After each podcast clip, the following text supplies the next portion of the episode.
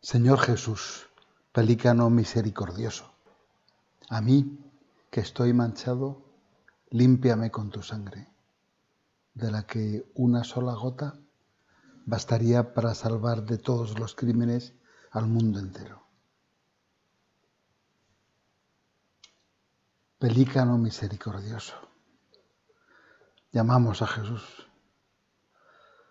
San Isidoro de Sevilla recoge en sus etimologías una creencia extendida en su época, según la cual el pelícano vuelve a dar la vida a sus hijos muertos, hiriéndose a sí mismo y rociándolos con su sangre.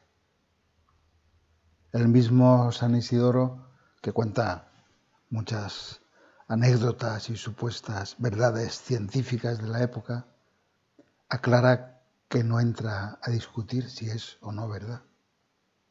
El hecho es que desde antiguo los cristianos aplican esa imagen a Jesús. Su afán al venir a la tierra, al encarnarse en el seno purísimo de la Virgen, era volver a darnos la vida de hijos de Dios, porque estábamos muertos por el pecado. Y nos vivifica con su sangre derramada en la cruz, que habla mejor que la de Abel, como dice la epístola a los hebreos. La sangre de Abel, asesinado por Caín, su hermano, pedía justicia.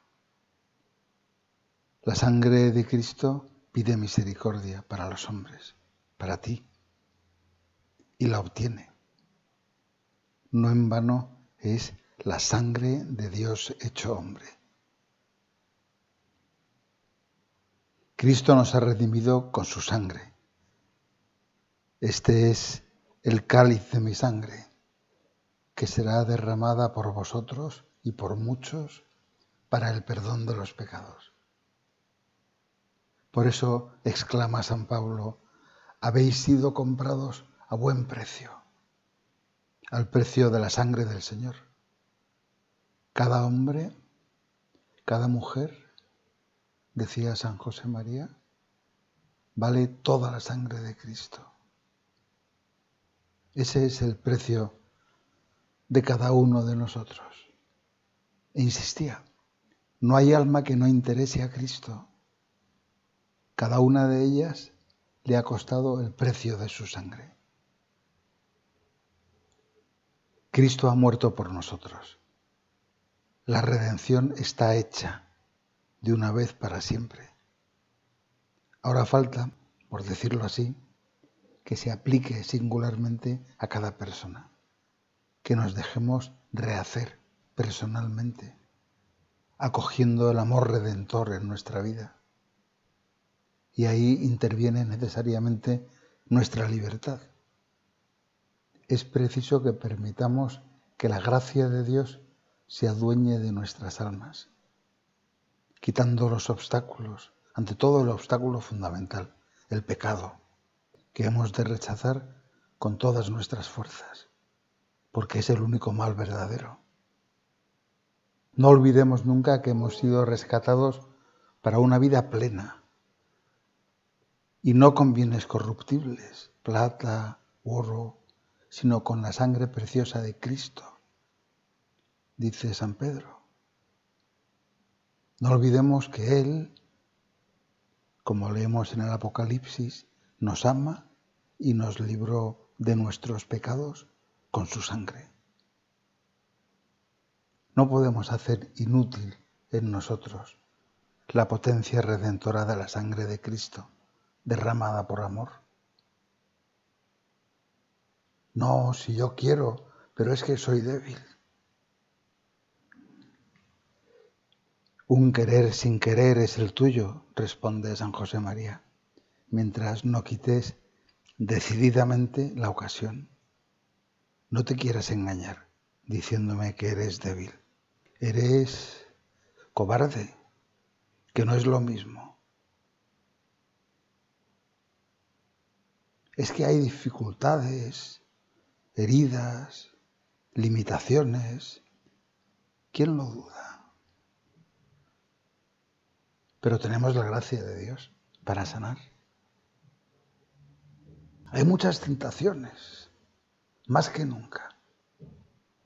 Puede ser, aunque yo no exageraría. Pero es que hay mucha gracia de Dios, toda la que necesitamos para vencerla, para que Él pueda vencer en nosotros, si se lo pedimos. Pero tenemos que asegurarnos de que no existe complicidad alguna por nuestra parte de que nuestra actitud sincera es la de quien no elude ninguna decisión personal, pequeña o grande, que vea necesaria para colaborar con la gracia de Dios en las luchas que se presentan en su vida, aunque le suponga cierto sacrificio. De nuevo decía San José María, me dices que sí, que quieres, bien, pero quieres como una madre quiere a su hijo, como un ambicioso quiere los honores, o como un pobrecito sensual su placer. No, entonces no quieres. Límpiame con tu sangre.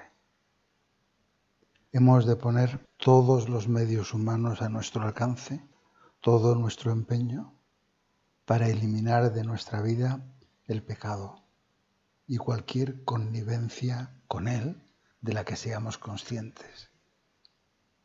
Decía San Agustín, Dios que te creó sin ti, no te salvará sin ti.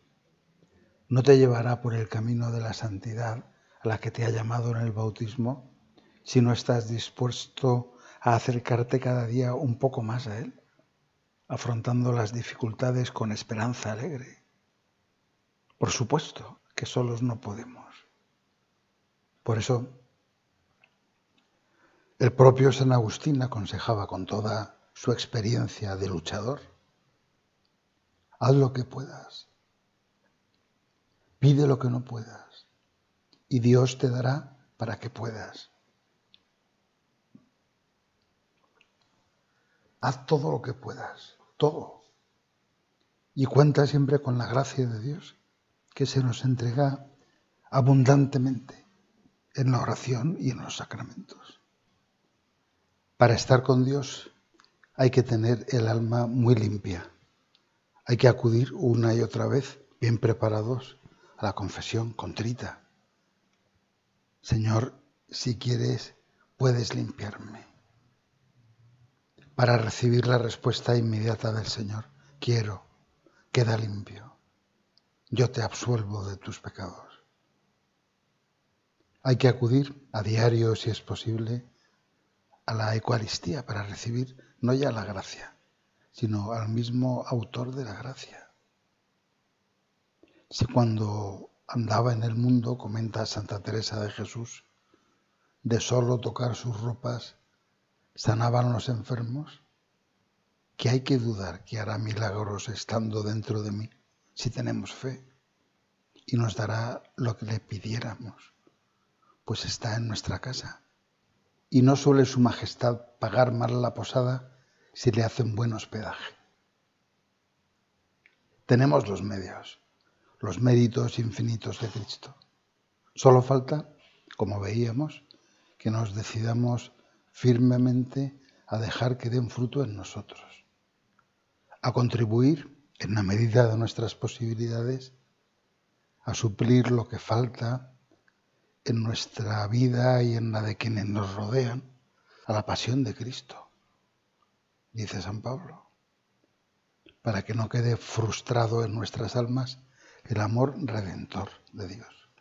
Así, lavados en la sangre preciosísima de Cristo, de la que una sola gota bastaría para limpiar el mundo entero de todo pecado. Llegaremos a contarnos entre esa multitud innumerable que vio proféticamente el apóstol San Juan en el cielo.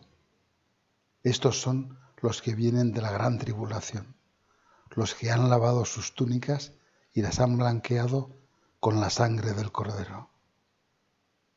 Así, sólo así, oiremos dirigidas a nosotros las palabras con las que Jesús nos reconoce y nos felicita. Bienaventurados vosotros que os habéis dejado limpiar el corazón, porque veréis a Dios.